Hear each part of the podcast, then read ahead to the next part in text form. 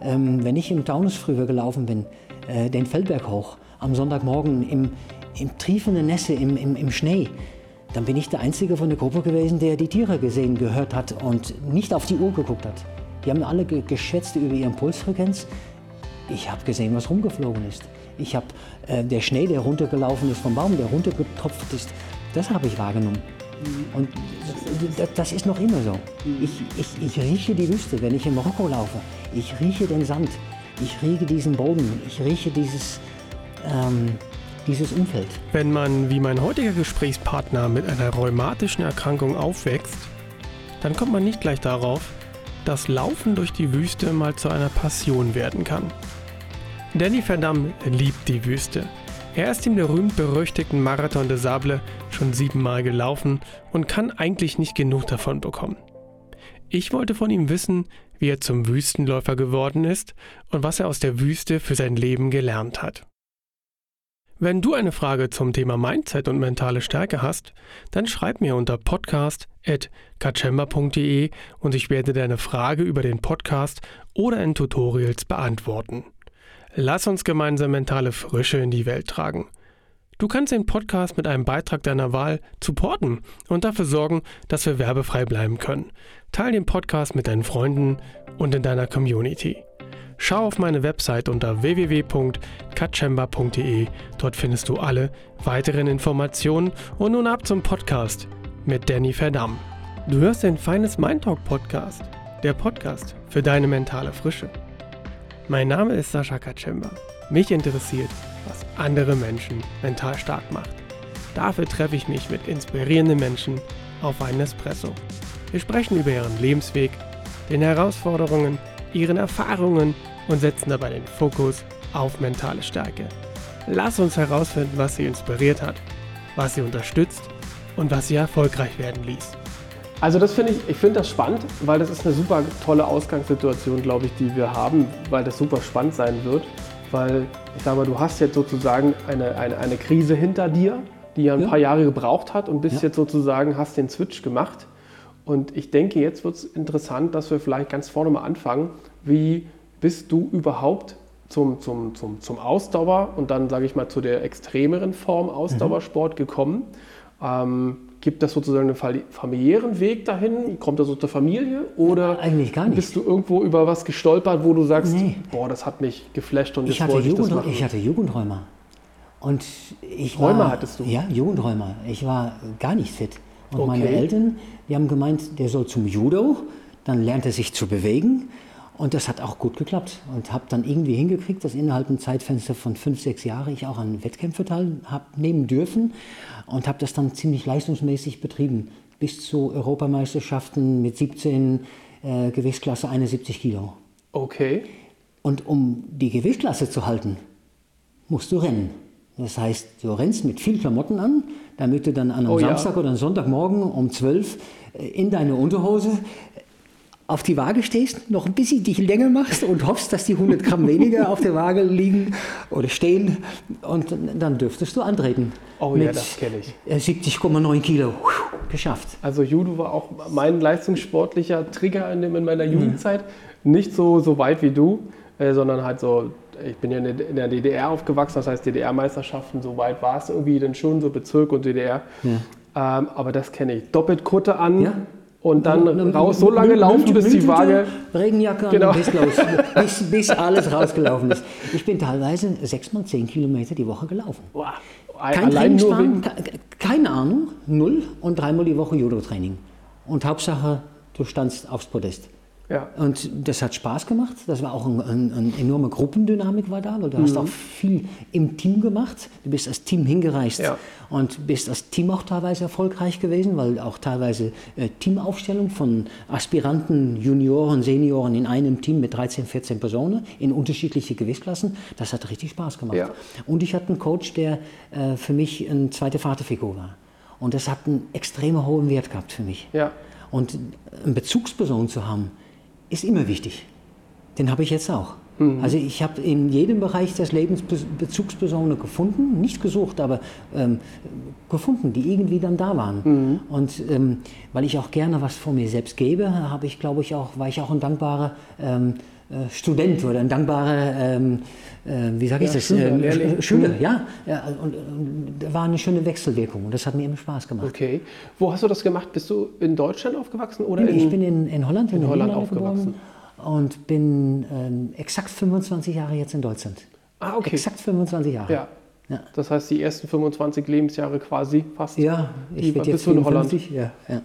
Okay. Ich habe in Holland studiert und ich habe immer auch dieses, sag mal, diesen ähm, Ausdauersport einigermaßen betrieben, weil mit 17 habe ich die Kreuzbänder gerissen auf der linken Seite und konnte definitiv kein Judo mehr. Das ging nicht. Und habe im gleichen Jahr gewechselt zum Triathlon. Und Triathlon war damals richtig neu. Wir reden Ja. über das Jahr 81. Okay, das waren ja so die, Da hatte die ich, noch keine Radschuhe, hatte ich noch keine Radschuhe, da hatte ich keine Radklamotten. Ich habe irgendwas angezogen und bin im 17, kalten, 17 Grad kalten Wasser gesprungen. Ohne zu wissen, was ich machen sollte. Ich habe drei Wochen vorher gelernt zu crawlen, Freischlag. Was natürlich nicht geklappt hat bei 17 Grad warmes Wasser. Das heißt, ich mit dem Brustschlag und damals waren noch 1500 Meter in, auf der Kurzdistanz und bin nach 1500 Meter steif gefroren aufs Rad gestiegen und habe gedacht, ich habe gesoffen. Damals wusste ich noch nicht, was war Saufen, aber damals habe ich äh, aufs Rad gesessen und konnte mich nicht bewegen und hab, bin getorkelt. Ja. Trotzdem hat es Spaß gemacht und weil ich vom Laufen kam, damals schon, ähm, habe ich beim Laufen, keine Ahnung, 150 Leute überholt und bin kurz vor das Podest gescheitert. Und das hat Spaß gemacht, weil da so eine Dynamik drin war. Okay. Und Triathlon habe ich dann immer beibehalten. Also ich glaube, ich habe 17 Jahre Triathlon gemacht, bis 34. Und bin dann irgendwann nach vier Ironman-Distanzen bin ich ausgestiegen und habe mich dann nur der Laufsport gewidmet. Weil ich fand für mich äh, das Training zum Ironman extrem aufwendig und ist sehr schwierig, privat, geschäftlich und das Training zu kombinieren. Ähm, so bin ich da so reingerutscht. Mehr oder weniger über Wettkämpfe und auch über die Jahre, dass ich wenig Wettkämpfe absolviert habe, bin ich trotzdem äh, immer dabei geblieben, mich zu bewegen. Mhm. Was, was war der Kick gewesen, Triathlon, Judo-Triathlon? War das einfach. Ähm, So Zufall? Wie, ja, das war Zufall, weil ähm, ich habe mich verabschiedet vom Wettkampf-Judo, weil es nicht mehr ging. Und dann ist bei uns in der Umkleide unser Trainer gekommen und hat gesagt, Kerle, in sechs Wochen gibt es einen Triathlon, wer macht mit? Und weil wir alle gedacht haben, das ist was Tolles, haben wir alle Hand gehoben. und dann hat einer gesagt, Chef, was ist eigentlich Triathlon? Dann hat er gesagt, bisschen schwimmen, bisschen radeln, ein bisschen laufen, das macht ihr sowieso. Okay, und haben uns angemeldet. Und sind dann in der Zwölfermannschaft aus dem Judo-Verein, ohne blassen Schimmer, sind wir dahin.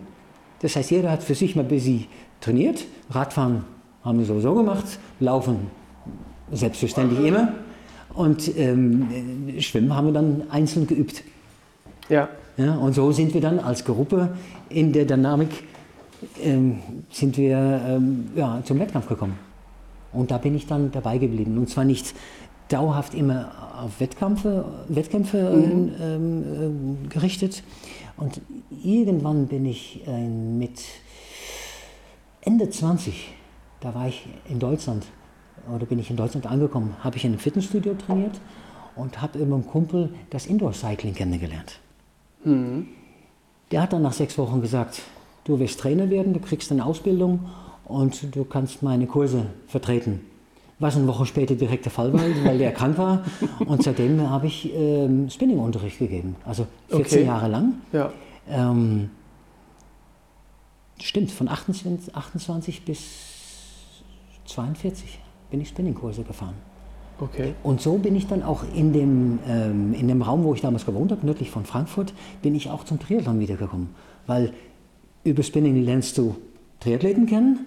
Bin ich gefragt worden bei MTV Kronberg, magst du mal mit? Und dann irgendwann war ich in der zweiten Bundesliga. Okay. Das Schräge dran war, ich war immer der Fünfte im Team. Ich war der langsamste von den fünf, aber fünf sind am Start und vier kommen in der Wertung. Das Ja. heißt, es war hoffen, dass einer ausfiel. Eigentlich habe ich das nie gehofft, aber ich war nur in der Wertung bei fünf oder sechs Wettkämpfe im Jahr, äh, Bundesliga, ähm, wenn einer ausgefallen ist. Also sehr undankbar, aber es hat einen tierischen Spaß gemacht. Ja. Vor allem, weil ich immer meinen Rhythmus treu geblieben bin, nicht so gut schwimmen, ordentlich Radfahren, keine Und Zeit verlieren und im Laufen schön ein schönes Päckchen überholen. Und das hat immer Spaß gemacht, wenn du weißt, dass du hinten raus noch einen, 38er Zeit läufst auf 10. Ja. Und das waren die Zeiten, womit du dann wirklich überholt hast. Das Ja, war so meine Bundesliga-Zeit. Und das habe ich ein paar Jahre gemacht. Und dann bin ich auch ähm, ähm, über Triathlon zum ersten Marathon. Ich konnte mir das früher gar nicht vorstellen. Ich bin mit einem Kumpel einen Halbmarathon gelaufen. Dann habe ich gedacht, wie ein Marathon läuft, da muss ordentlich was an der Waffel haben. Das revidierst du ziemlich schnell, wenn du dann deinen ersten 30er im Training gelaufen bist. Weil dann sagst du, die Welt ist, steht mir offen. Das kann ich auch. Und so bin ich dann in Amsterdam mit meinem allerbesten Freund den ersten Marathon gelaufen. Das war zwar eine Riesenquälerei. Das war so eine Situation, wo er bei Kilometer 51, 41,5 aussteigen wollte. Da wollte ich schon bei 26 aussteigen, aber bei 41,5, bei der letzten Verpflegungsstelle, im Park in Amsterdam, hat er sich hingesetzt und verweigert aufzustehen. Der wollte nicht mehr. Das heißt, der erste offizielle Marathon ist in, ich glaube, 4.12 gelaufen- gegangen. Und er hat sich verabschiedet und ich habe Spaß dran gehabt. Okay. Und bemerkt, wenn ich vielleicht mal was lerne, mal vielleicht mal mich mal reinlese, damals wurde noch nicht so richtig gegoogelt in dem Jahrzehnt. Du hast einfach gemacht. Und weil ich immer fleißig war, bin ich über die Zahl der Kilometer immer besser geworden. Und wenn du dann deinen ersten drei Stunden Marathon läufst, der war in Frankfurt, dann machst du, dann hast du richtig Laune. Ja. Und so Schritt für Schritt habe ich mir das selbst beigebracht und immer mehr gelesen, immer mehr Leute kennengelernt und irgendwie fängst du auch mal an, äh, Ratschläge zu akzeptieren und so hat sich das ergeben. Also, Ähm, Aber erst, erst musste ich wissen, wie packe ich das psychisch. Das Ja. ist so so immer bei mir das Thema. Ich muss es mir vorstellen können und mm, dann erarbeitest du dein Ziel. Es muss ein Projekt sein. Das Projekt ist für mich der erste Schritt psychisch. Ich muss wissen, dass ich auf sowas Lust habe, dass ich mir Zeit frei machen kann und dass es in meinen Alltag passt und dass ich mir diesen Zeit auch wirklich frei schaufeln kann. Und dann auf einmal ist auch diesen inneren Schweinehund nicht mehr da. Den kenne Ja. ich nicht. Den kenne ich schon seit 20 Jahren nicht mehr. Okay, das ist gut. Ich habe meinen ersten Ironman absolviert in Frankfurt, ich glaube in 99. Seitdem kenne ich keinen inneren Schweinehund mehr. Weil wenn du Koppeltraining machst, und das kennst du, und du tust am Samstag 100 Rad 20 laufen, am Sonntag 140 Rad und 32 laufen, dann weißt du, was Training ist. Wenn du das sechs Wochen am Stück machst, dann stehst du da wie eine Eins.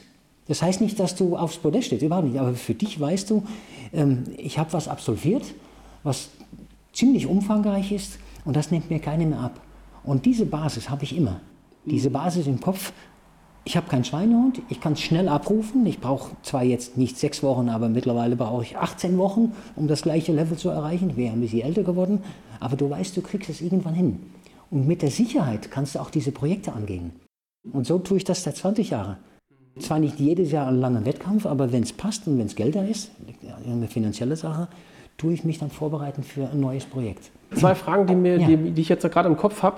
Das, das eine geht ein bisschen zurück. Ähm, du hast ja gesagt, du bist mit, mit, mit, mit, mit Rheuma gestartet. Ja. Ist, das, ist das noch ein Thema? Oder Nee, hat nicht. sich das durch den Sport, durch Ernährung, wie auch immer, dann sozusagen erledigt? Ähm, obwohl, ich habe nochmal einen, äh, einen, einen Check-up gemacht mit 44. Das war kurz bevor ich ähm, erneut in Marokko beim Marathon des Sable gestartet bin. Da wurde dieses Herzgeräusch, diese nicht 100% sich schließende Herzklappe, wurde noch immer festgestellt. Ich bin auch bei jedem Sportcheck erstmal runtergefallen, beim, beim Militär. Ähm, ihn wollen wir nicht haben. Und dann haben die mitgekriegt, auf Basis von meiner Akte, was das ist und dass es eigentlich nichts Besonderes ist. Aber damals wurde das richtig rigorös, wurde das, ähm, ähm, ähm, wie sagen wir das, runtergesäbelt. Du gehörst nicht dazu, weil du hast ein, ein kleines Problem. Ja. Aber das ist schon, Das hat mich nie belastet. das ist schon spannend, gerade Ausdauersport extrem und dann so, so sozusagen einen kleinen Herzklappen, Ja. ja, Fehler in Anführungsstrichen. Das ist schon interessant, ne? dass das Ja. trotzdem funktioniert. Es hat mich früher als kleiner Bub beeinflusst. Ich war immer der, der Dünnste, der, der am schnellsten krank war, der dann auf einmal auch am blassesten war. Und durch den Sport, glaube ich, habe ich vieles übergehen können. Und ähm, habe mich selbst dadurch auch gestärkt. Weil ich war früher schon im, ähm, im jungen Alter, hast du einen Cooper-Test gemacht? Kennst du? Die Ja. zwölf Minuten war ich schon ordentlich. Das heißt, da war zwar für dich nicht bewusst, aber schon irgendwo war diese Anlage da. Der Junge Ich- kann ein bisschen länger laufen als der andere. Ja, ich bin mit zwölf im Cooper-Test äh, 3500 Meter gelaufen. Boah. Ich Okay. bin einfach losgespurtet. Ja. Und ich habe alle, die mich belächelt haben, vor allem die Fußballspieler, ah ja, wir trainieren. Da habe ich gedacht, ja, ihr trainiert, ihr Kerle. Ich bin einfach losgelaufen und habe das Ding dann gewonnen. Weil bei 3,5 stehst du gut ein bei 12 Minuten. Ja. Das habe ich früher schon gemacht. Und Okay. so ähm, habe ich das beibehalten. Und es hat immer Spaß gemacht. Und nicht nur, weil du dann ab und zu mal richtig schnell warst, aber an, an sich, und das ist auch, was mich jetzt auch noch immer antreibt, ich erlebe auch mein Umfeld ganz anders durch den Sport. Und Umfeld meine ich vor allem auch Natur, Geräusche, Gerüche. Ja. Ähm, wenn ich im Taunus früher gelaufen bin, äh, den Feldberg hoch, am Sonntagmorgen im, im triefenden Nässe, im, im, im Schnee, dann bin ich der Einzige von der Gruppe gewesen, der die Tiere gesehen, gehört hat und nicht auf die Uhr geguckt hat. Die haben alle ge geschätzt über ihren Pulsfrequenz. Ich habe gesehen, was rumgeflogen ist. Ich habe äh, der Schnee, der runtergelaufen ist vom Baum, der runtergetropft ist, das habe ich wahrgenommen. Und Das das, das ist noch immer so. Ich, ich, ich rieche die Wüste, wenn ich in Marokko laufe. Ich rieche den Sand. Ich rieche diesen Boden. Ich rieche dieses, ähm, dieses Umfeld. Ja. Und das stärkt mich. Hört sich vielleicht bescheuert an, aber das ist für mich ein Erlebnis, den kann mir keiner nehmen. Ich bin gestern nach Hause gelaufen, ich hatte gestern etwas mehr Zeit, ich bin eine halbe Stunde früher aus dem Rathaus raus, habe eine kleine Schlenke gemacht und ich bin genau meine Lieblingsstrecke gelaufen. Zwar nicht genau die Strecke, die 100 Meter genau, aber in dem Umfeld, so wie das hier ist. Und es wird frisch geerntet, es ist alles furztrocken, es ist wie, als wäre ich in der Wüste, weil es ist alles in trockener Pfade, erstaubt. Ich habe ausgesehen wie Schwein, aber es hat Spaß gemacht, weil schönes Wetter, leichte Brise, 28 Grad und genau mein Umfeld. Vom Geruch, von Tiere, von allem. Und ich bin wie neugeboren nach Hause. Und das ist so, was mich antreibt, was Ja. mich auch, ähm, das gibt Glücks, Glückgefühlen. Ja. Ja. Ja. Und das ist für mich der Sport. Wie riecht für dich Wüste? Wie kann man das beschreiben, wenn du nicht da warst? Ähm, Erde, Boden, beständig. Ähm, Ich glaube, bei Sand denken jetzt viele so an, an Ostseesand oder so, der hat ja so ein bisschen Nee. Geruch, aber das ist ja Nee, weit, was weit davon anderes. entfernt, vermute ich. Ne? Ein, ein, ein, ein tiefe, erdiger ähm, äh, Geruch. Okay. Das ist auch ähm, ganz feiner roter Sand, der in alle Poren dringt. Mhm. Und der begleitet dich im Schlafsack. Der sitzt in jede Pore und du, du riechst den. Der sitzt auch bei dir im Essen. Der geht von ganz alleine auch in deine Wasserflasche rein. Ähm, der schmeckt anders. Das ist ganz andere Wüsten oder ganz andere Sand als äh, den Sand, den man kennt vom, naja, Hier vom Acker. ja, vom Acker. Obwohl der, der Ackersand hat auch ein bisschen davon. Aber kein, kein Nordseestrand. Ja. Sand, das ist was ganz anderes. Nochmal eine Frage zu deinem, zu deinem elterlichen Haus, die, die ja sozusagen auch dich ein bisschen in die Ecke ge, gedrängt haben, mach mal Sport. ja. Haben die selber einen sportlichen Background, deine Eltern? Oder Mein Vater kommt aus dem Karatebereich, Selbstverteidigungsbereich. Okay. Und deswegen war ihm auch das Thema Judo, Judo, okay. ganz naheliegend. Geh hin und tu was, wir unterstützen dich bei deiner Gesundheit. Ja. Und das hat auch genauso gepasst. okay. Aber da war jetzt kein, kein Leistungssportler dabei oder so in der Familie. Gar nicht. Nee, Okay. nee, überhaupt nicht. wann hast du für dich gemerkt, Marathon, sage ich mal, laufen ja hm, recht viele, mehr, der eine schneller, der andere langsamer. Aber wann, wann war für dich so ein Punkt, wo du gemerkt hast, 42 ist okay, aber, aber ich kann doch irgendwie mehr laufen. Das, das darf auch länger gehen. Das habe ich mir gar nicht überlegt. Die Situation ist eigentlich ganz banal ähm, und wie immer aus dem Zufall raus und ich glaube auch nicht, dass es Zufälle gibt. ähm, ich war frisch ge äh, getrennt von der Freundin. Ich habe damals im Taunus gewohnt. Ähm, ich habe gerade meine neue Wohnung bezogen. Ähm, auf dem Boden geschlafen, auf einer Matratze. Ähm, ich war arbeitslos. Zwar nicht lange, aber das war schon ein Tiefpunkt. Ich hatte schon was in Aussicht. Also das war alles nicht so dramatisch. Ähm, und an einem Abend saß ich zu Hause, habe mir Bier aufgemacht, habe mich ein bisschen orientiert aufs Leben und hatte zum ersten Mal abends T-Online-Verbindung. Ich hatte meinen mein Online-Anschluss. Und Bis der mal da war, das hat lange gedauert. Das heißt, ich war in der glücklichen Lage, ich konnte Fernseher gucken, ein Bier trinken und ich war online. Dann war abends um 11 in Eurosport eine kurze Zusammenfassung von den Wüste-Marathon, Marathon des Sable. Und damals war das was ganz Exklusives. Ja. 98, ich glaube 128 Teilnehmer und für mich alle Exote. Überall Werbebanner drauf auf den Klamotten und ich so, boah, das sind Profis. Ich habe mir das zwei Minuten angetan, das war eine Kurzzusammenfassung und ich war fasziniert. Okay. Das habe ich gegoogelt. Damals war Google auch noch nicht so. Und gelesen, sowas gibt es. Ähm, am nächsten Tag kaufe ich den äh, Men's Health und lese über diesen Wüstenmarathon. Und unten drunter steht tatsächlich den Kontakt in Deutschland über die, äh, von, von der Dame, die die Anmeldung ähm, koordiniert. Ja. Die habe ich angerufen. Das heißt, ich hatte innerhalb 48 Stunden vier Kontakte über dieses Thema und hatte da schon innerlich entschieden, da nehme ich teil. Hab dann die, die Dame gesagt, äh, die Anke, du, ich ähm, tue erstmal meinen ersten Ironman und ich melde mich. Und ich wusste innerlich, das ist mein Thema. Hab meinen ersten Ironman absolviert und habe mich einen Tag später für die Wüste angemeldet. hatte dann das Glück, dass ich einen Sponsor hatte über, mein, äh, über meine Agentur, wo ich mittlerweile einen, einen, einen Vertrag äh, angenommen hatte und hatte tatsächlich Glück, einen Sponsor zu haben. Hatte dann selbst ein Interview im Men's Health im Vorfeld schon und das war so ein Erlebnis, das hat sich dann ergeben.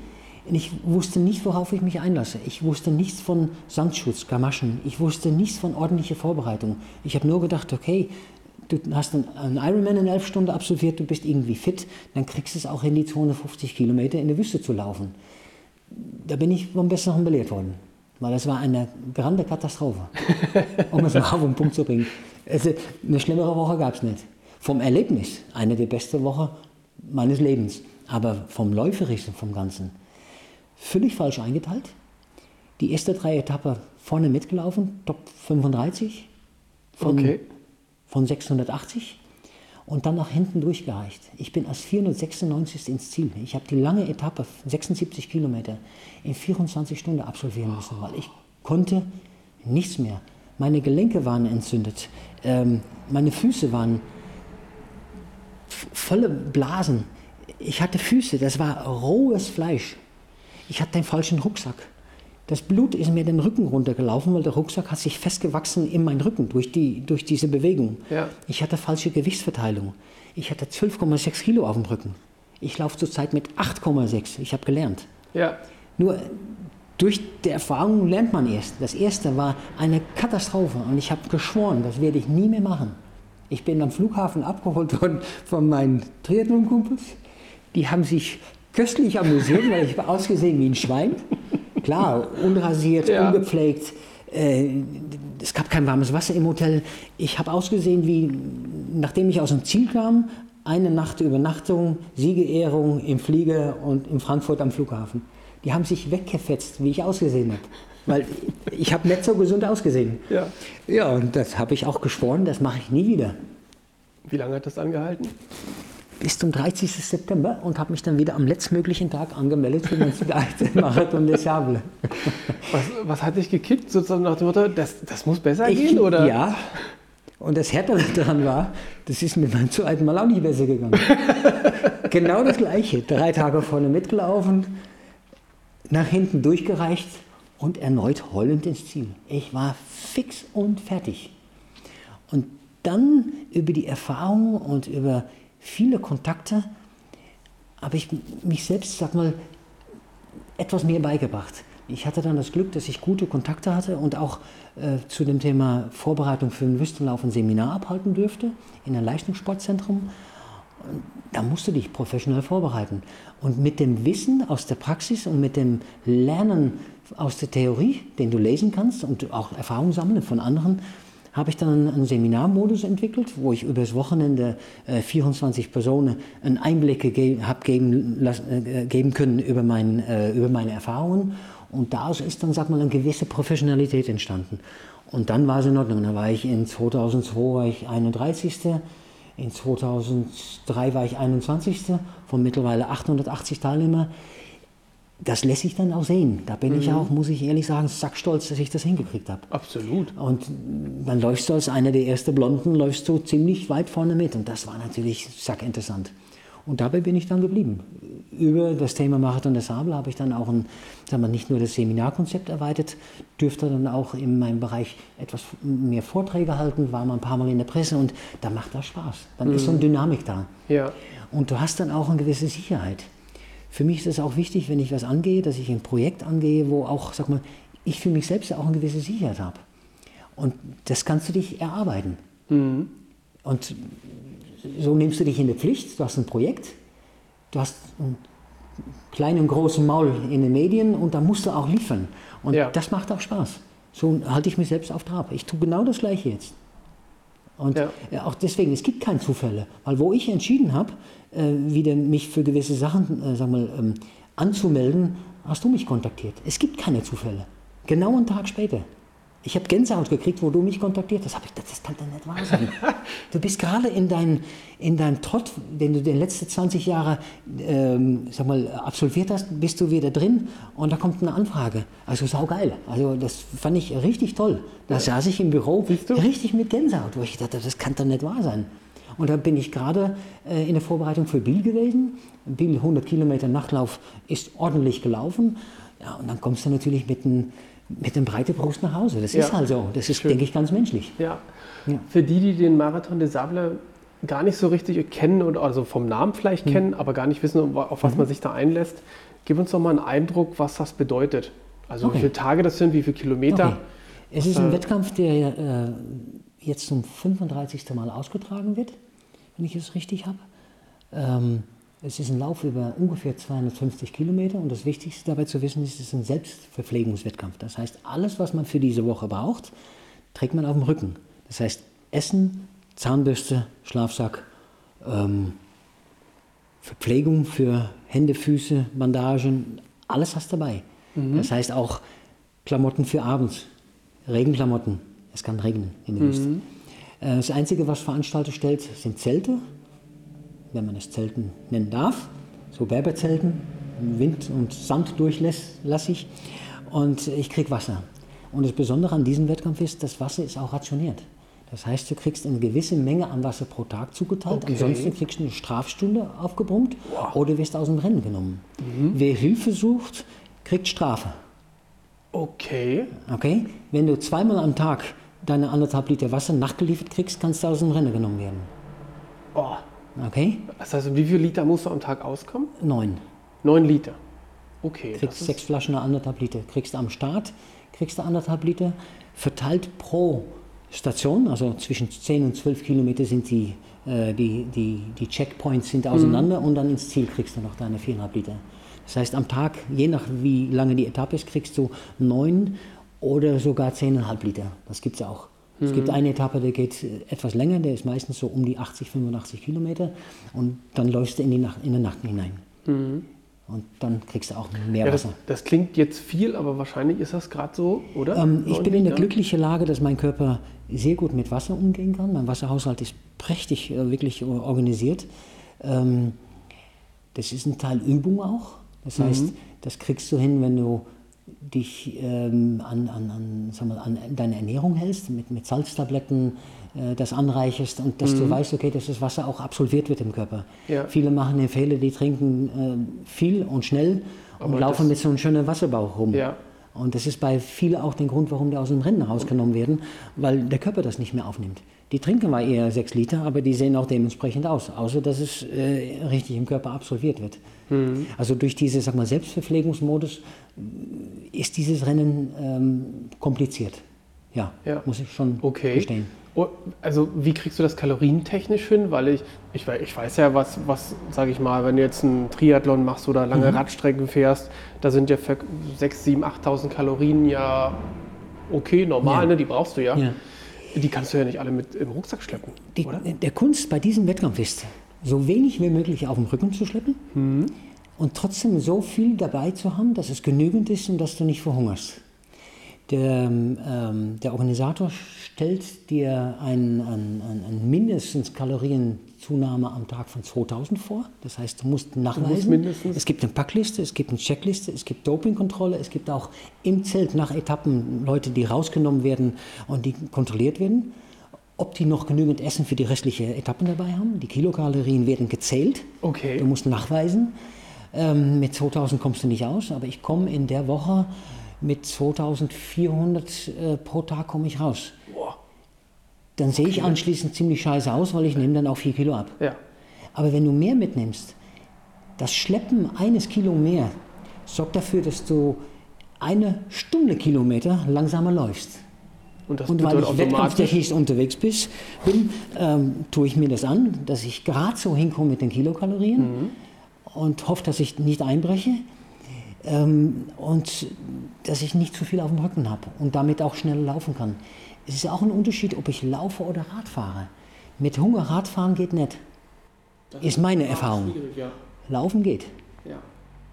Du bist, schneller, du bist schneller gesättigt mit, mit, dem Laufen als äh, beim Radfahren. Also Radfahren, ein Hungereinbruch, den ich beim Ironman auch schon mal hatte, ist katastrophal. Das ist keine beim, schöne Sache. Das, das, geht gar nicht. Und das ist beim, beim Laufen finde ich das äh, weniger gefährlich. Du läufst auch in einem Tempo ungefähr 75, 76 Prozent des Maximalpulses. Das heißt, du läufst in einem GR2-Bereich. Du läufst nicht in einem, in einem Ho hohen Pulsbereich. Das kannst du auch mit dem Rucksack vom, vom Ablauf nicht. Du, du kannst nicht denken, dass du Vorderfußläufer spielst. Du läufst mit ziemlich breite, stabile Schuhe, die dich über die 250 Kilometer stabil und sicher halten. Das ist ein mhm. ganz anderer Modus als schnelle 10 Kilometer äh, unter 40 Minuten. Das sind, das sind Welten.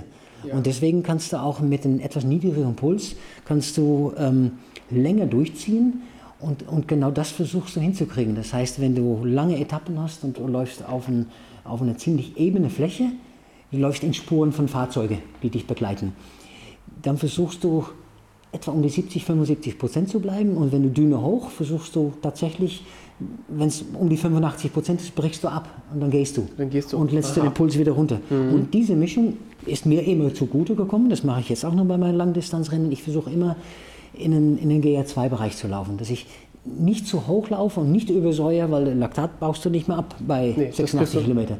Dann bist du nach 20 am Ende. Das heißt, mhm. du musst schon ein bisschen haushalten. Und das musst du tun, ohne dass du den Pulsmesser hast, weil den habe ich nicht.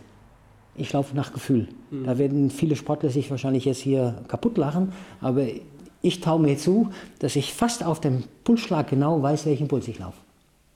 Ja, also das habe ich jetzt bei dir so auch im Gefühl, weil du ja sagst, wenn die anderen auf den Puls gucken, nehme ich die Natur wahr. Und dann musst du ein verdammt gutes Körpergefühl haben ja, hab und ich. genau wissen, okay, ja. ich bin jetzt an dem Level und ich kann auch ringsrum gucken. Ja. Ich habe ähm, jemand ähm, äh, für den ersten Marathon begleitet und ich habe mir diesen Auftrag erarbeiten müssen. Ähm, ich nehme dafür Geld und ich wollte den nur begleiten, nachdem ich ihn einmal begleitet habe. Das heißt, wir haben uns getroffen am Samstagmorgen, er mit einem Hightech-Pulsgerät und GPS und was der Geier es alles gibt heutzutage. Und er ist neben mir gelaufen. Und ich habe mit ihm geschwätzt und ich wollte wissen, was kann er, was stellt er sich vor, was ist seine Endzeitvorstellung. Und so habe ich mir von dem Menschen in anderthalb Stunden ein Bild machen können. Ich habe ihn eingeschätzt. Ich habe auch versucht, ihm klarzumachen, dass ich auch weiß, was für Puls der läuft. Das war auch ziemlich genau und ich habe dann auch mein Pulsmesser an dem Tag aufgehabt und ich habe ihm dann wortwörtlich immer gesagt, was ich habe. Und dann lag ich immer fast richtig um ein oder zwei Schläge mehr oder weniger. Mhm. Und das hat ihn so überzeugt, dass ich wusste, was ich tue, wie ich mich selbst kenne und wie ich ihn einschätze, dass ich den Auftrag beim Laufen schon bekommen habe. Wir haben uns anschließend nicht mehr über Geld unterhalten müssen. Er hat mir beim Laufen eine Hand gegeben. So, du bist dein Geld wert. Ich habe ein sehr gutes Körpergefühl. Mhm. Ja. Ich weiß auch ganz genau, wann ich in intensive Einheit einlegen soll oder wann nicht. Ja. Auch in welche Phase des Jahres. Obwohl ich das gar nicht so akribisch plane, aber ich kann das ziemlich gut. Merke ich bei mir selbst. Mhm. Und äh, in, ja. in, zunehmendem Alter muss ich sagen, noch viel besser. Lass uns nochmal zurückkommen. Ja. Ähm, für den Eindruck, was, was das bedeutet, den, den Wüstenmarathon zu laufen. Mhm. Wie viele Tage sind das? Es sind insgesamt sieben Tage, sieben es sind Tage. sechs Etappen und ein davon geht über zwei Tage. Das heißt, je schneller du ins Ziel bist, je länger kannst du dich ausruhen. Aha. Okay? Mhm. Aber du hast ein Zeitfenster von 33 Stunden für Pi mal Daumen 86 Kilometer. Okay. Das heißt, du kannst auch gehen. Du musst diesen Wettkampf nicht absolvieren, nur im Rennen. Ähm, 85 Prozent mischt Gehen und Rennen. Mhm. 70 Prozent haben Stücke dabei. Okay, Wie macht sich das in der Wüste? Ähm, bei mir nicht. Ja. Ich komme überhaupt nicht klar mit Stücke. Mhm. Aber das ist jeder überlassen. Es gibt eine gewisse Stabilität. Ist denn, ist denn alles, alles Wüste, so wie man sich es halt vorstellt? Sand, du singst ein oder Nein. hast du da auch alles felsige Geschichten? Extrem viel Felsen, teilweise auch Kletterpartien, teilweise okay.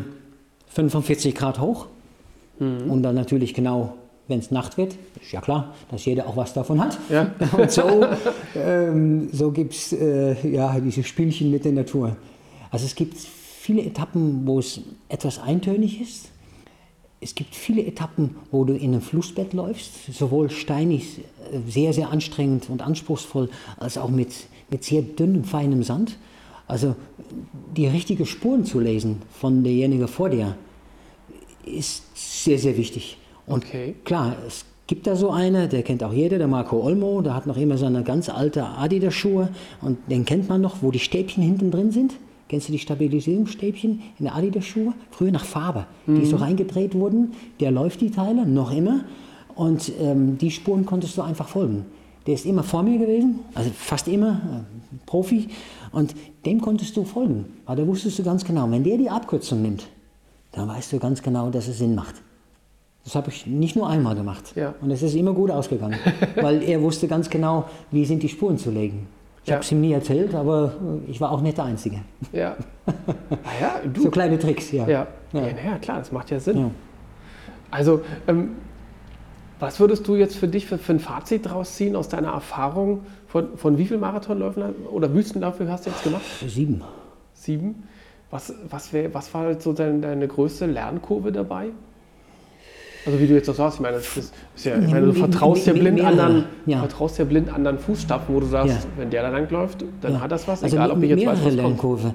Erstmal tatsächlich beim ersten Mal komplett zu versagen und nicht versagen, als, als wäre ich ein Versager, aber es nicht hinzukriegen. Aber du Ähm. bist nicht, hast nicht aufgegeben. Nee, nee, nee, nee aber, aber es einfach nicht hinzukriegen. Mhm. Das, das nenne ich dann vielleicht, vielleicht zu übertrieben Versagen, aber das war schmerzhaft. Ja. Und dann zu spüren, dass du auf Langdistanz bei 92 Kilometer am vierten Tag mit dem schweren Rucksack es wirklich hinkriegst. Ja. Und da standen dann für 92 Kilometer ungefähr 14 Stunden zu Buche. Und dann kommst du bei so einem Rennen auf Platz 27. Also na, damit du eine Einschätzung hast. Ja. Das ist gar nicht so gut, aber du kommst dann gut mit.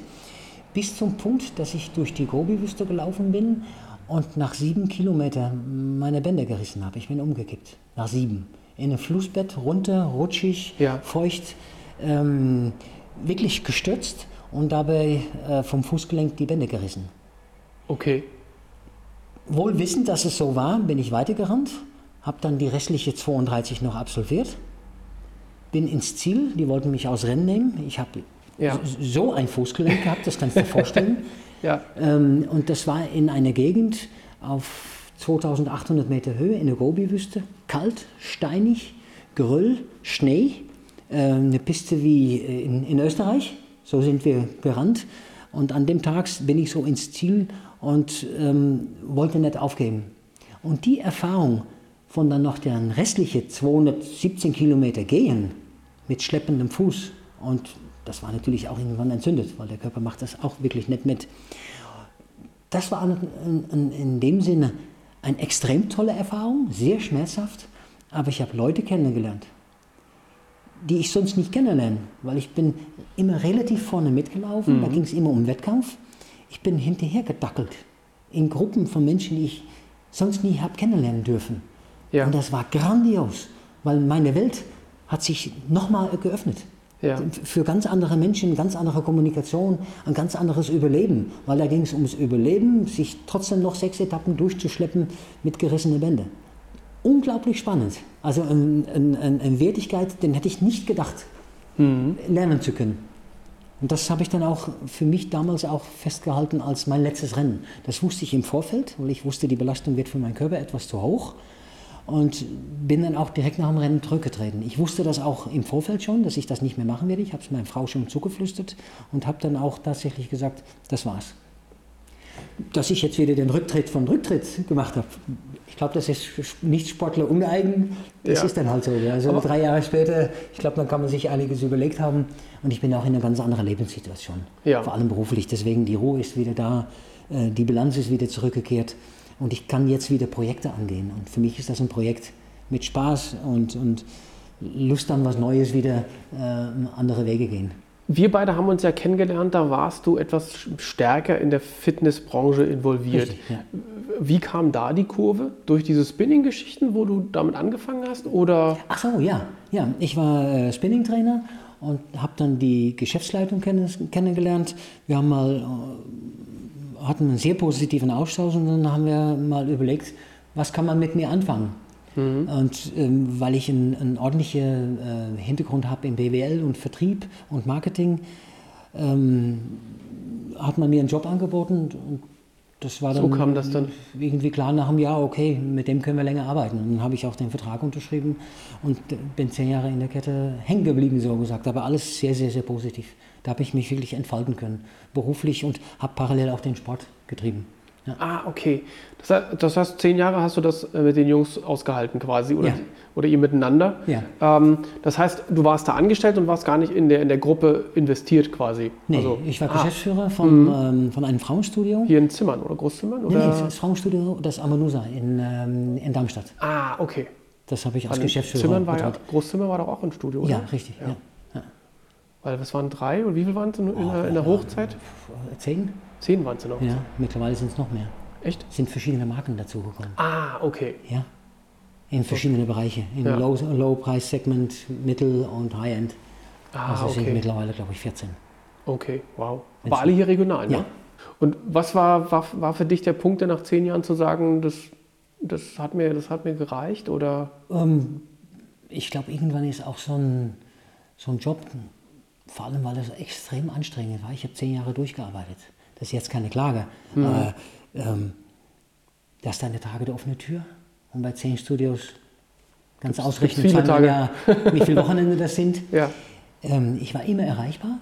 Das fand ich zu einem gewissen Punkt gar nicht schlimm, weil dadurch hast du auch eine gewisse Wertigkeit. Du wirst sowohl von der Geschäftsleitung als auch von der Mitarbeiter geschätzt und wirst auch gerne angerufen. Mhm. Ich war auch Ausbildungsleiter, habe die ganze BA-Studenten und Azubis betreut.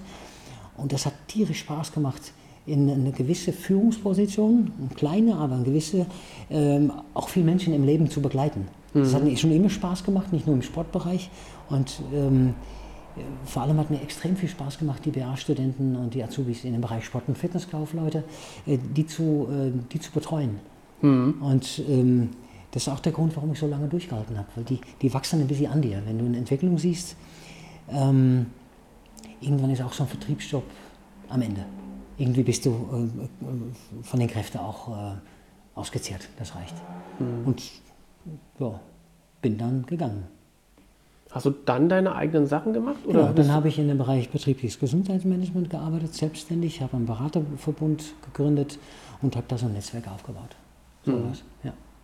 Und das war die Zeit, wo du dann auch erstmal den Rücktritt hattest vom extremen Ausdauersport oder ja, ja das war die Zeit. Ähm, das war die Zeit, wo tatsächlich ähm, Kampf ums Überleben war, kann man ehrlich sagen.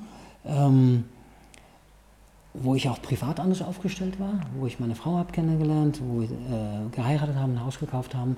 Und da brauchst du auch deine Energie für ganz viel, ganz viel vernünftige Sachen, die ganz viel wert sind auch. Ja. Und ähm, das wollte ich mir nicht nehmen lassen und habe auch bemerkt, dass das ein guter, ein guter Schritt war. Und genauso ist es auch für meine Frau vollkommen in Ordnung jetzt, dass ich wieder die Entscheidung getroffen habe, weil die merkt, dass wir insgesamt in ein sehr stabiles Konstrukt sind. Mhm. Und das ist entscheidend. Das habe ich auch immer in meinen Coachings erzählt. Nicht nur Sportcoachings, aber auch bei Unternehmen, wo ich als Gesundheitsberater unterwegs war. Du hast ein paar Pfeiler, die wichtig sind in deinem Umfeld. Das ist sowohl ähm, deinem Familien, familiären Umfeld die Nähe, also Frau, Kind, als auch familiäres Umfeld die Eltern, Tanten in dem Bereich. Da muss auch alles in Ordnung. Oder das ist wichtig. Dann das Finanzielle. Das wird auch mit abgebildet durchs Berufliche, aber Berufliche auch für mich die Befriedigung in dem Beruf zu finden, nicht nur das Finanzielle und dann deine eigene Gesundheit. Und da können mal zwei Pfeiler, die können nicht so stabil sein. Auf drei kannst du stehen. Nur da musst du für sorgen, wenn du Änderungen durchführst, dass vier Pfeiler sehr stabil sind. Mhm. Und dann kannst du sagen, okay, ich wechsle mal den Job oder ich halte es mal aus, dass die Frau erkrankt ist. Oder ich halte es mal aus, wenn wir finanziell nicht so gut dargestellt sind. Und da habe ich immer darauf geachtet, äh, vor allem seitdem ich meine Frau kennengelernt habe, dass diese Pfeiler sicher sind. Dass du nicht an, an Baustellen arbeitest, die zu viel werden. Und deswegen war auch mein Rücktritt vollkommen klar auch geplant. Mhm.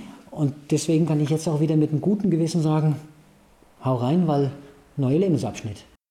Und die Stabilität bringt mir jetzt wieder meine Arbeit. Und das gibt auch ein total gutes Gefühl, dass du wieder frei im Kopf deine Runde machen kannst und ähm, auch wieder ganz stabil daheim bist. Und das macht sehr viel aus. Ja. ja. Das kann ich gut nachvollziehen. Ich glaube, das können mehrere Leute ja. ganz gut nachvollziehen, ja. dass, dass diese Balance einfach wichtig ist. Es ist klar, dass man sich immer, immer abschnittsweise auf verschiedene Säulen konzentriert, aber trotzdem ist es gut, die, das Background, äh, dass das irgendwie gut, gut stabil stehen kann. Ja. Hast du außer, außer den, den, äh, diesen einen Wüstenlauf unterschiedliche andere Wüsten- oder Extremläufe gemacht? Also ich war jetzt ähm also mein Steckenpferd war sechs Jahre lang Marathon des Sable. Das Ding habe ich richtig gefressen gehabt, positiv. Ist ja jedes Jahr? Ja, jedes ja. Jahr im April. Ja. Ähm, Anfang April. Dann habe ich Rennserie gewechselt. Ähm, das nennt sich Racing the Planet. Äh, da bin ich in die Gobi-Wüste gelaufen und mit der Rennserie bleibe ich jetzt für ein Race in äh, Namibia. Mhm. Das ist jetzt geplant. Und jetzt bin ich wieder zurück auf Langdistanz. Das heißt, ich laufe wieder die 50 Kilometer Ultras, die 6 Stunden Rennen, 12 Stunden Rennen stehen an. Ich war gerade in Biel, bin 100 Kilometer Nachtlauf gelaufen. Und auch das habe ich mir früher gar nicht vorstellen können. Ich wäre früher nicht nach Biel gefahren mit Übernachtung, Fahrtkosten, um 100 Kilometer zu rennen. Und ich merke, dass ich anders aufgestellt bin, mhm. habe auch den Lauf nicht alleine absolviert, habe das Projekt auch mit einem Kumpel von mir ähm, umgesetzt mhm. und auch das ist wieder was Neues, nicht mehr alleine. Mhm. Gemeinsam mit jemand ein Ziel setzen und auch das gehört wahrscheinlich zum neuen Lebensabschnitt. Wahrscheinlich, mit ja. Sicherheit. Ja. Es ist für, ähm. immer für etwas gut. Du musst halt hinter deiner Entscheidung stehen. Wo, wo, wo nimmst du dir den Freiraum, um, sage ich mal, auf der einen Seite kreativ zu sein, aber auch dich ein Stück weit aufzutanken, Energie zu holen? Meine, du läufst ja viel. Ja. Viele, viele holen sich das ja übers Laufen, aber für dich ist ja Laufen wahrscheinlich eine etwas andere Passion. Oder ist das auch etwas, wo du kreativ wirst, den Kopf frei kriegst, ja, es, es, neue es, Ideen entwickelst? Ja, ähm, vor allem auch, weil ich glücklich bin oder mich glücklich schätze, dass ich wieder so ein Level habe, dass ein, ein, ein Weg zur Arbeit und der Weg zurück von Arbeit zu Fuß nicht mehr belastend ist. Mhm. Wo ich neu eingestiegen bin und jetzt kannst du dich festhalten, ich habe am 15. September mein Auto verkauft. Okay, letztes Jahr. Letztes Jahr. Da hatte ich schon meine Projektvision im Kopf und wusste, okay, das kriegst du nur hin, wenn du es wirklich ordentlich machst. Ähm, wir haben einen Hund, ich gehe mit dem Hund laufen, vier Kilometer und packe dann die 8,5 äh, zur Arbeit. Und abends genau das Gleiche, ich laufe wieder 8,5 zurück. Je nach Wetterlage gehe ich auch auf dem Fahrrad, aber ich bin immer eigentlich unterwegs, fünf Tage die Woche. Das mhm. sind schon mal die Basiskilometer. Und weil ich mich über die Monate wieder eine gewisse Form angeeignet habe, antrainiert habe, ähm, läuft das von alleine und habe ich auch wirklich meinen Kopf frei. Mich belastet auch nicht, immer den gleichen Weg zu laufen. Mhm. Das merke ich gar nicht. Ich habe meinen Kopf mit ganz anderen Sachen voll und der Kopf ist dann leer, wenn ich daheim bin. Ich werde auch extrem kreativ auf dem Weg zur Arbeit ich habe mir schon Problemlösungen gefunden für die Sachen, die anstehen an dem Tag. Okay. Ich bin einer, der seine Arbeit abschließt und sich vorbereitet, ähm, mittels Unterlagen vor, hinlegen für den nächsten Tag, dann habe ich die Projekte schon irgendwo in, abgespeichert. Mhm. Und wenn es dann Themen sind, die etwas knifflig sind, dann habe ich die, wenn ich dann nach Hause gelaufen bin und wieder am nächsten Morgen zurück, habe ich die schon äh, abgearbeitet. Die sind dann da als lebendiges Projekt und ich weiß ganz genau, was ich machen soll. Ich weiß, ja. welche Fragen ich stellen soll, ich weiß, wem ich anrufen soll und ich, ich komme dadurch extrem gut im Job rein. Ich kann sofort anfangen. Mhm. Ich muss mich gar nicht mehr orientieren. Das liegt noch da wie vom Vortag und ich habe meine Notizen gemacht und ich weiß ganz genau. Ich bin auch einer, der nachts aufsteht um drei und sich ein kleines Notiz macht, weil dann kann ich wieder schlafen. Okay. Mhm. Da lag heute Morgen auch ein Zettelchen. Und ich weiß auch, dass ich geschrieben habe, aber ich musste selbst schon schmunzeln heute Morgen, wo ich gelesen habe, ich dachte, ja, du hast wirklich was am Hirn. Aber das gehört zu mir und dann stehe ich auch auf und das stört mich nicht. Ja, aber, aber das sozusagen, ja, aber das belastet dann nicht mehr, dann kannst nee. du entspannt ja, und schlafen. deswegen die Kreativität, die ist, ähm, wenn alles läuft, auch extrem da, weil dann belastet auch nichts. Mhm. Also, und dann passt das. Aber würdest du von dir sagen, dass du, ich, ich höre es zumindest ein bisschen raus, dass du jemand bist, der, der gut plant und strategisch an die Sachen rangeht? Ja. Also grundsätzlich, also ja. nicht nur im Sport, sondern auch beruflich? Sehr sorgfältig ähm, sehr zielorientiert. Ich arbeite sehr, sehr gerne an Projekten, die dann auch wachsen und nicht nur wachsen am Ergebnis, das was vor dir liegt, mhm. so wie ein Flyer, aber auch die Verbindung, wie sowas entsteht, mit dem Veranstalter, mit der Grafikerin, ähm, mit den Menschen, die die Texte prüfen, mit dem Kreativen und auf einmal hast du drei, vier Leute, die haben dann mit den Flyer konzipiert. Den mhm. schreibe ich mir nicht auf der Fahne Das Projekt an sich ja, aber das ist nur ein, ein, eine Vielfalt an kleinen Themen, die dadurch ein größeres Projekt darstellen. Und wenn dann der Tag da ist, bin ich wahrscheinlich stolz, aber ich bin auch stolz, wenn die Band gut spielt, wenn die Technik stimmt, ähm, wenn äh, die Kerle vom Feuerwehr die Würstchen braten, dann sind wir eine von für allen und das macht richtig, das macht Spaß. So ja. sehe ich mich selbst auch als, äh, als Teammitarbeiter. Ich bin zwar der einzelne Mitarbeiter im Kulturamt, aber ich sehe mhm. mich schon als Teammitarbeiter, der überall seine Infos holt, seine Infos verteilt und gemeinsam mit denen Projekte arbeitet. Ja. Das macht doch Spaß in der Arbeit. Ja. ja. Glaubst du, ist das etwas, was du durch den Sport gelernt hast? Ja. Weil du, das hast du ja Extrem. beim Judo auch betont. Ja. Es ist zwar eine Einzelkampfsportart, aber du bist ja trotzdem als Team unterwegs. Ja, sehr. Ja. Mhm. Das war schon immer so. Ja, das hat sich so entwickelt und ich bin immer so schon, schon vorgegangen. Ich habe da auch lernen müssen, dass wenn ich das nicht mache, dass ich dann auch schneller auf der Schnauze fall oder schneller stolper mhm. oder dass es noch mehr Kraft kostet, um dann wieder das einzuholen, was ich habe liegen lassen. Mhm. Und das merke ich jetzt in mein, meinem neuen Job. Ich bin jetzt erst seit, seit 16 Monaten hier bei der Stadt. Auch da habe ich lernen müssen, vor allem das erste Jahr. Wenn ich mir die Infos nicht geholt habe bei den Projekten, dann bin ich voll auf der Schnauze gefallen. Vielleicht nur in einem kleinen Bereich, aber für mich, wo ich gedacht habe, wieso habe ich einfach akzeptiert, dass der gegenüber mir gesagt hat, ah ja, wie immer, weil es im Rathaus seit 20 Jahren so umgesetzt wurde von meinem Vorgänger. Und das wie immer beinhaltet so viele unterschiedliche Facetten, die ich nicht habe wissen können. Ja. Ah ja, wie immer. Wie immer, was heißt es? Und mittlerweile fixiere ich das mit dem Gegenüber schriftlich, was wie immer heißt. Habe ja. die alten Ordner dabei, tüftel so lange, bis der Gegenüber auch schriftlich festgelegt hat mit mir in einem Protokoll anschließend, was heißt wie immer? Weil ich habe schon ein paar Kleinigkeiten fallen lassen, wo ich das sage, das hättest du nicht machen dürfen oder hättest du nachhaken sollen. Ja. Und das passiert mir im Sport nicht mehr. Nee. Gut, wir haben mittlerweile natürlich auch ein Jahrzehnt, wo wir auch alles googeln können.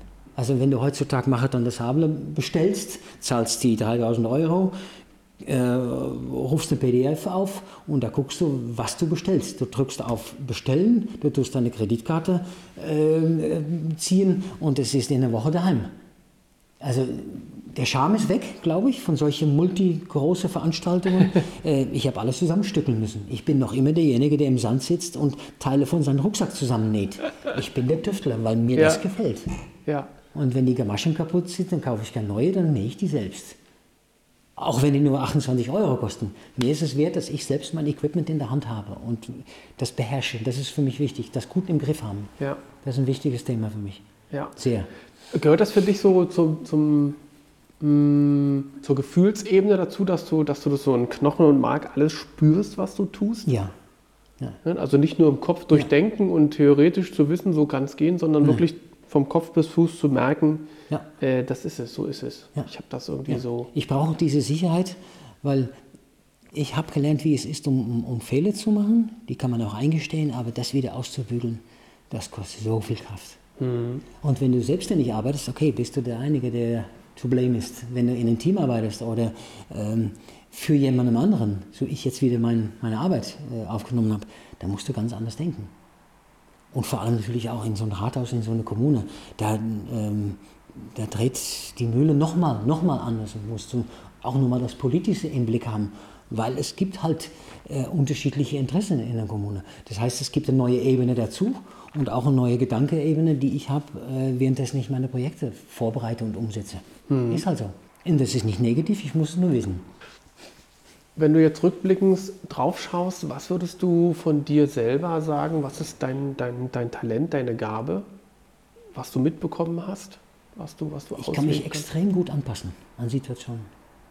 Extrem gut.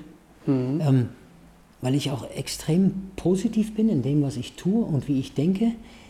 Ich sehe in, in fast gar nichts eine Hürde. Eine Hürde. Ich sehe es eher als ähm, ähm, gegeben, wenn es etwas gibt zu, zu überwinden, aber nicht als etwas, was unmöglich ist. Ähm, ich glaube, das ist auch mein Motto, egal bei welchem Interview ich bin, ich sehe das, ähm, ich, ich nenne das ein Schritt weiter als unendlich. Es geht immer einen Schritt weiter. Wir können viel mehr, als was wir denken, was wir können. deswegen ähm, dieses, sag mal, diese Scheuklappen auf und dieses einsichtige Denken und, und Reagieren auf Situationen ist mir völlig fremd. Weil ich glaube, für alles gibt es eine Lösung.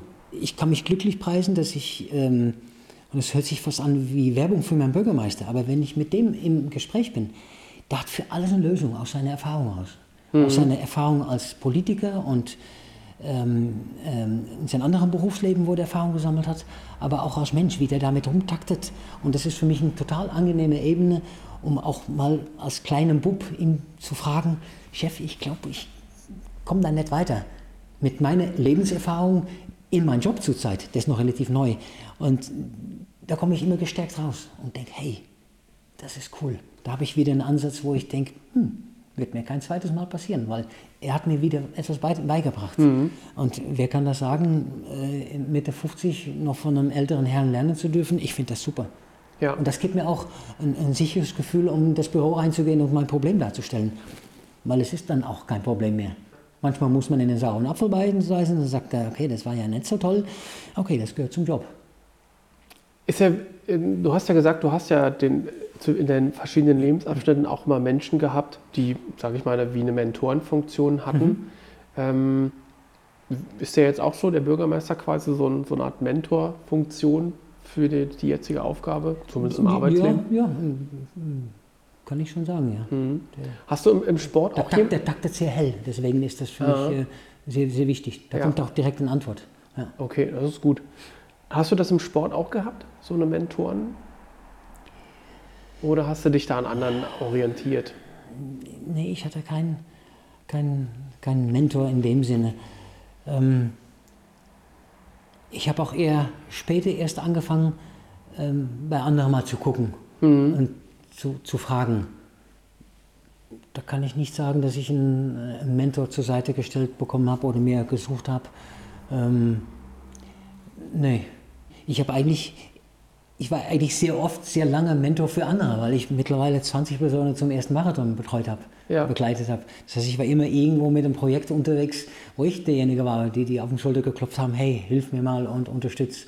Ja. Ähm, nee, gefühlt habe ich das auch nicht, äh, nicht vermisst. Mhm. Ich habe zwar immer geguckt, auch vor allem im Triathlon-Bereich, wo die, sagen wir, die ganz Guten, die immer vor mir waren, dass du mal geguckt hast, wie haben die das gemacht. Ähm, ich habe immer für mich ähm, den Abstrich gemacht, dass ich nie so ein Sekundennörgler war und auch nie mehr investieren wollte. Das mhm. heißt, für mich war zweimal die Woche Schwimmen in Ordnung. Auf meinem Level war das in Ordnung. Und wo dann angeboten oder gewünscht wurde, okay, tu doch nochmal eine dritte Einheit. Nee. Mhm. Hast du für dich entschlossen, okay, das mache ich nicht. Das oder fahr mal Rad mit der Gruppe. Nee, danke. Das war auch nie mein Ding. Mhm. Höchste der Gefühle ist, in eine Gruppe zu laufen. Weil das ist dann auch Teamgefühl, das machst du auch, wenn du in so einem Triathlonverein bist, machst du dann auch gerne. Ähm, aber sonst, nee. Mhm. Ich bin auch teilweise ein Eigenbrötler. Ja. Weil ich muss auch selbst die Entscheidungen treffen können. Ja, ich, ich glaube, bei so von anderen nicht vollgetextet werden, über was ich zu tun habe. Ja. Vor allem hat mich das ähm, nie gut getan, beim Schwimmen immer dargestellt zu werden. Das ist halt beim Triathlon, ah ja, geh mal in Bahn 4, weil in Bahn 3 hast du nichts verloren. Ja, vielen Dank, das weiß ich selbst. Ja, mhm. das mag ich nicht in der Kommunikation über Sport. Mhm. Zwar leistungsmäßig unterwegs sein, aber man muss mich nicht dauerhaft reinwirken, dass ich nicht so schnell bin. Vielleicht bin ich dann ein bisschen kleinlich oder pingelig, aber das fand, das fand ich im Triathlon-Bereich nicht so positiv. Das ist auch mit ein Grund, warum ich den Triathlon auch nicht mehr äh, treu geblieben bin. Ähm, ich mag es auch nicht in der Wechselzone von jemandem vollgetextet werden, was er trainiert hat, wie viel und wie schnell er war äh, und was für Endzeit er hingelegt hat ja, heute ist ein neuer Tag, mein Freund. Und vielleicht ist es mein Wetter und nicht dein Wetter. Ja. Ja, also da bin ich auch meistens ohne Kommentar wieder die Wechselzone raus, weil ich bin dann zwar sehr nervös und sehr angespannt, aber ich brauche nicht das Gespräch, um die Nervosität loszuwerden. Mhm. Das kann ich selbst verarbeiten. Mhm. das bin, kann ich nachvollziehen, ja. Das, das brauche ich nicht. Ich brauche nicht einen, der mich voll textet, über das er mal eine Platte hatte beim Radfahren. Puh, will ich gar nicht hören. das ist eher der, oh, eher Negativdenken. Ja. Ich habe noch nie einen Platten. Also toi, toi, toi. Also will ich es auch nicht hören vom anderen. Tut ja. mir leid für den, aber ja, das kann, das kann ich heute ist der neue Tag, also sehe ich ja. positiv. Ja, ja ich glaube, du, du ziehst deine Motivation aus völlig anderen Dingen, ne? die Dinge zu tun, den Sport zu machen oder ja. das, das Ziel zu erreichen. Ja. ja. Ähm, Bist du jemand, der, der liest? Holst du dir Wissen aus Büchern oder könnte ich Bücher motivieren oder so? Ich lese Bücher, und da kommt auch ein sehr schöner Punkt. Ähm, ich lese Bücher über andere Läufer, die Ähnliches tun wie ich. Ich sehe mich auch überhaupt nicht als Extremsportler. Ich bin Ultraläufer. Ich sehe mich eher als ähm, ich sehe mich eher als Motivator auch für andere. Ich merke das auch im Rathaus, ähm, dass der eine oder andere auch aktiv fragt nach dem, was ich tue. Ähm, auch aktiv fragt, wenn sie wissen, dass ich im Gesundheitsbereich gearbeitet habe, okay, ähm, ich, ich müsste mal 30 Kilo abnehmen. Mhm. Ähm, also das Gespräch ist auch da. Ähm, ähm, ich muss zurückkommen auf der Frage. Ah ja, ich lese natürlich Bücher von anderen Läufern. Mhm. Ähm, sowohl wenn es darum geht, über extrem bekannte Sportler mal zu lesen, was sie tun äh, oder getan haben in ihrem Leben, nach ihrem Rücktritt ein Buch geschrieben haben, oder auch von anderen Wüsteläufern zu erfahren, wie die vor allem mit Situationen umgehen. Wie die sich vorbereiten, ist für mich eher irrelevant, das tue ich selbst, aber wie die auch so einen Wüstenmarathon erlebt haben. Es mhm. gibt Bücher, da beschreibt jemand dreimal Marathon der Sable. Es ist sacklangweilig, ich habe selbst sechsmal erleben dürfen. Das ist eine Beschreibung des Etappenlaufs. Mhm. Heute gibt es 33 Kilometer, ich gehe das mal langsam an und währenddessen schaue ich mal, wo die Reise hingeht. Dann gibt es die Erlebnisse über die 33 Kilometer und das Ergebnis und dass das Wasser ausgegangen ist. Uh. Nicht meine Welt. Es gibt auch Erlebnisse, die ich lesen darf. Tolle Bücher, ähm, über, äh, über der, ein, ein, Rennen über 580 Kilometer durch den Outback in Australien. Und das von einer äh, zweifachen Mutter in meinem Alter, die das umschreibt. Boah, sau gut geschrieben. Ähm, kennen sie auch persönlich. Ich weiß auch, dass sie es selbst geschrieben hat. Das ist nicht erfunden. Und das Erlebnis wieder hin, wieder durch und wie die Nacherlebnis von dem Ganzen. Sehr, sehr spannend. Mhm. Ich widme gerade selbst ein Buch. Schön. Und ich widme 50 Sportler die die Möglichkeit haben, sich in meinem Buch über jeweils eine Seite zu, zu, zu, darzustellen, über deren Erfahrungen im Sport. Was mich immer etwas fuchsig macht, dass wenn ich Berichte lese, geht es nur um die, die gewinnen. Alle schreiben, wie toll die sind, wie schnell die waren und äh, wie die aufs Podest stehen. Klar habe ich auch eine Ambition, aufs Podest zu stehen, aber das muss nicht jeder wissen. Das ist nicht unbedingt meine Motivation, dass es in die Öffentlichkeit kommt. Ähm, was mich gefuchst hat, Eurosport. Du siehst nur die schnelle Läufer. Um 11 es hat sich nichts geändert. Um 11 Uhr abends zwei Minuten Zusammenfassung des Tages. Und die drei Gewinne winken in der Kamera. Und sind immer die gleiche. Ich habe gerne gelernt über meine Erfahrungen in der Gobi-Wüste durch meine Verletzung, dass es viel interessantere Stories gibt. Mhm. Und die Stories, die sammle ich gerade. Ach toll. 50 Personen schreiben und wir reden nicht über Gewinnertypen. Davon mhm. sind bei 50 sind 10 Gewinnertypen dabei und 50, 40 ganz Otto-Normalläufer. Und die schreiben, und die haben auch gestaunt, wo ich die angefragt habe, wieso willst du meine Lebensstory wissen? Ich sage, schreib über eine Etappe in der Gobi-Wüste, da habe ich dich kennengelernt. Willst du das wirklich wissen? Ja. Oder schreib über deinen Stadtlauf. Ich kenne einen, der läuft nur Stadtlauf. Ich sage, schreib, was motiviert dich? Lass die anderen daran teilhaben, wie du in deinem Alltag dich vorbereitest, wie du es umsetzt, deine Erfahrungen, deine Schmerzen, deine Freude. Das heißt, ich schreibe gerade ein Buch, 50 Seiten äh, über äh, Sportler und ich schreibe selbst 50 Capitals, 50 ähm, Teile über meine Erfahrungen. Mhm. Jedes Thema ein anderes. Also 50 Teile schreibe ich über meine 20 Jahre äh, Wüstenläufe. Mhm. Zu jegliche Themen. Das kommt in ein paar Monaten raus. Okay. Und ich möchte das, und das Buch heißt Helden im Alltag. Mhm. Und das sind meine 50 Helden. Ja. Ich gehöre nicht dazu. Ich koordiniere das nur. Ja. Und ich freue mich. Ich habe Stories, die sind saugeil. Das glaube ich aufs Wort. Da öffnen sich Menschen, wo ich denke, wow, bin ich froh, dass ich diesen Person habe kennenlernen dürfen. Und dass da viele aus der Gobi-Wüste dabei sind, aus den Teilnehmern, das lässt sich nicht vermeiden, weil die ja, habe ich wirklich ganz nah kennengelernt. Ja. Und das Aber ist total toll. Ja. ja. Also Aber ich klar. bin selbst auch in diesem Bereich, wo ich sage, ja, ähm, ich, ich gebe was zurück an, an andere. Lese gerne. Ähm, da geht es nicht um das Ergebnis, aber um die Erfahrung. Mhm. Und du liest auch teilweise ähm, vergleichbare Stories, wo ich sage, okay, ich richte die Wüste oder mir ist es wichtig, die Natur zu spüren, dass viele auch sowas schreiben. Das sagen die vielleicht nicht direkt, wenn du den kennenlernst, aber wenn die äh, ge sich Gedanken gemacht haben über das, was sie schreiben dürfen, und dass es um deren Story geht und nicht, äh, dass die 247. geworden sind oder 12. Die wenigsten haben ihre Platzierung dazu geschrieben. Die meisten nur über das, was die erlebt haben, Ja. über Vorbereitung. Das finde ich toll. Dann haben die auch die Botschaft verstanden. Ja, toll. Ja. Schönes Projekt. Ja, da kann man sich gut drüber Ganz freuen, spontan denke ich. äh, ja. äh, entschieden. ja, aber super. Das ist toll. Das schreiben wir auf jeden Fall alles mit in die Shownotes. Es gibt ja so ein paar Shownotes, ne, die unten drunter geschrieben werden. Das okay, heißt, wir können das Buch gerne empfehlen, was, dir, was dich beeindruckt hat von, äh, von der australischen Geschichte. Aber sobald du mehr Informationen hast oder so, wo man was nachlesen kann zu dem Mhm. Buchprojekt, das können wir, das ist für viele bestimmt interessant, die äh, zuhören. Ähm, das können wir dann gerne unten mit reinschreiben, sodass man vielleicht Gerne. in irgendeiner Form dann da einen Zugang zu bekommt, weil es ist ja noch Gerne. äh, im, im Es- es- Projektstatus. Es, es, wird ein, äh, es wird ein reines E-Book sein. Ist ich, ja egal. Ich will da nicht Geld mit verdienen. Ich, ich, ich bin froh, dass ich die 50 habe. Ähm, die nächsten 50 stehen auch an. Und ich weiß auch ungefähr, wo das nächste Buch drüber geht. Und so Schritt für Schritt ist Mhm. das so ein Thema, ja, Super, schön. ja. Also das, das gibt auch total positive Energie, weil du beschäftigst dich mit deinem Lieblingsthema und äh, Zeit gibt's für alles. Also wer sagt, er hat keine Zeit im Leben für ein bisschen Bewegung, der lügt sich selbst in der Tasche.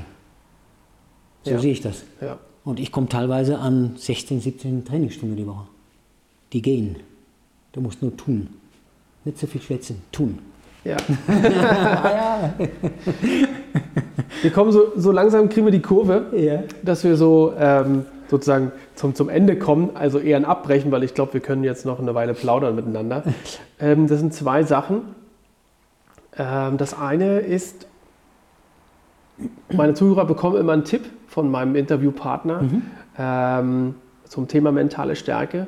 Das heißt, was sind so deine zwei, drei Favorites, die, die du für dich nimmst, um dich mental stark zu halten oder aus einem Loch dich wieder rauszuholen? Glaub an dir selbst, setz dir Ziele. Das ist ein bisschen abgedroschen, aber das ist tatsächlich so. Sobald ich ein Ziel habe, wird es zum Projekt und ich veröffentliche das. Erst im kleinen Kreis, dann im größeren Kreis.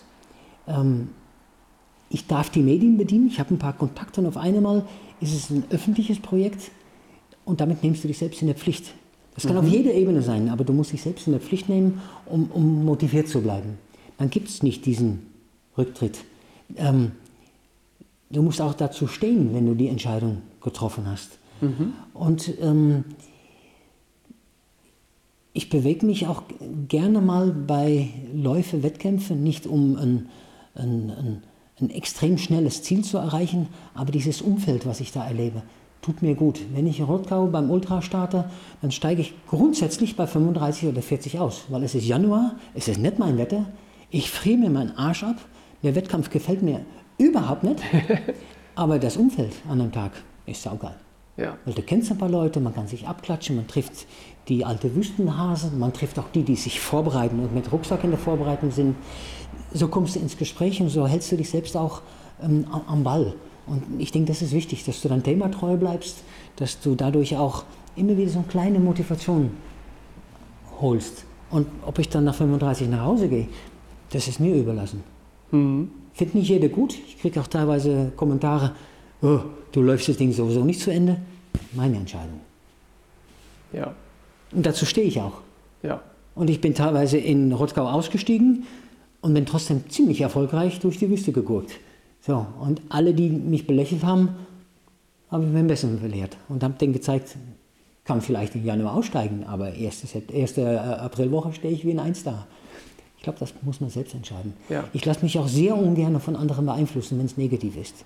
Ich versuche, alle, die irgendwie, das ist auch ein Punkt, alle, die mich irgendwie am Bein pinkeln oder mit ihren Äußerungen negativ sind, versuche ich zu vermeiden. Aber klipp und klar zu vermeiden. Die lasse ich auch nicht an mich dran. Ich höre auch weg. Tu mir, ich, ich tue das ganz, ganz bewusst. Weil Ja. das sind Kraftfresser, das sind die, die sich immer wiederholen, immer dauerhaft das Gleiche erzählen und vor allem das Negative. Ich kann nicht, ich will nicht. Ja. Nee, das ist auch, auch eine gute äh, und bewusste Entscheidung, Ja. das so zu treffen, ja. Ja. Wo geht deine Reise jetzt noch hin? Du hast zwar jetzt die Entscheidung getroffen, das geht wieder los, ich mache wieder die, die Wettkämpfe. Ähm, aber steht dahinter ein größerer Traum, eine größere Vision? Ähm, ich merke, dass die Stabilität und das, die gute Laune, die der Sport gibt, dass das schon immer war. Das bestätigt mich jetzt auch nach 35 Jahren Lauferfahrung, ähm, dass das tatsächlich ähm, mir gut tut. Damit gehe ich auch bewusst in Richtung höherem Alter. Ich, meine, ich muss da noch arbeiten, aber in 13 Jahren ist es vorbei. Und mein Ziel ist tatsächlich, äh, wenn ich mit 67 in Rente gehe, Ja. noch ziemlich fit zu sein. Das heißt, auch mit 67, wenn die Knie es zulassen, ähm, trotzdem noch auf meinem Level Sport zu treiben, ob das dann Wettkämpfe sind oder ein schöner Radtour am Bodensee. Aber ich will diese, ich sag mal, ein gewisses Level beibehalten, mit meiner Frau Ausflüge machen zu können und fit zu sein. Und wenn man sich da mal im Wettkampf miteinander stemmt, habe ich auch nichts dagegen. Und ich muss sagen, ich träume davon, tatsächlich ähm, äh, mit 70 nochmal durch die Wüste zu gehen. Okay. Egal welchem Tempo. Ja. Aber es gibt eigentlich keinen Grund, warum gar nicht. Mhm. Ja, warum, warum nicht? Gut, die, die Knie sind ziemlich lediert. Aber alles andere geht. Mhm. Weil das kannst du im Kopf entscheiden. Was sind 16 Jahre? Ich wollte unbedingt nächstes Jahr durch die Namib. Ich habe schon mal ein Jahr verschoben. Ich habe es nicht eilig. Und ich werde Du, im die Jahr, Wüste ist nächstes Jahr auch noch da. ja, und ich werde auch in einem Jahr nicht schlechter drauf sein. Wem Ja. interessiert mich was, ob ich dann 54 oder 55 bin? Also mich, die- diese Gelassenheit, die ist mittlerweile da und damit kannst du auch ziemlich weit im Voraus planen und auch für dich selbst Entscheidungen treffen, wo du sagst, warum soll ich in 15 Jahren nicht nochmal? Jetzt in 2020, 2025, 2030, warum nicht? Und die Vorstellungskraft, die habe ich. Und das muss ich sagen, das ist ein Reichtum, wenn du das für Ja. dich selbst ähm, schon bildlich irgendwie darstellen kannst. Weil es gibt genügend, die das auch machen in einem Alter. Sind nicht viele, aber warum nicht? Mhm. Und dann das noch erleben zu dürfen, boah, das wäre was. Ja. Also, ich drücke dir die Daumen. Ähm, da ich ein paar Jahre jünger bin wie du, werde ich das ganz gelassen verfolgen können. Wie alt bist du eigentlich? Jetzt bin ich 44. Ja. Das heißt, ich bin dann entspannt, Ticken Ja. über 60, Ja. wenn du dann kann das dann ganz entspannt von außen beobachten, wie du Ja. das machst. Es gibt eine philosophische Abschlussfrage. Bist du eher Espresso oder Teetrinker? Ist das so? Espresso. Gut. Doppelten Espresso. Doppelten bitte. Okay, dann kommst du zweimal auf die Seite. Danny, ich, ich danke dir viel, vielmals, dass du dies, diesen Spaß des Interviews mitgemacht hast. Vielen Dank für die ganz umfangreichen Informationen. Ich denke, wenn es nochmal zu einem bestimmten Thema kommt, was sich hier bei dir einkategorieren lässt, dann komme ich gerne nochmal auf dich zu, weil ich glaube, es gibt ein paar Säulen, die kann man ganz gut vertiefen und ein bisschen den Leuten wieder Input liefern. Aber an dieser Stelle ähm, für heute erstmal vielen Dank, dass du dir die Zeit genommen hast. Ich danke dir. Danke dir. Danke. Das war das inspirierende Interview mit Danny, dem Wüstenläufer.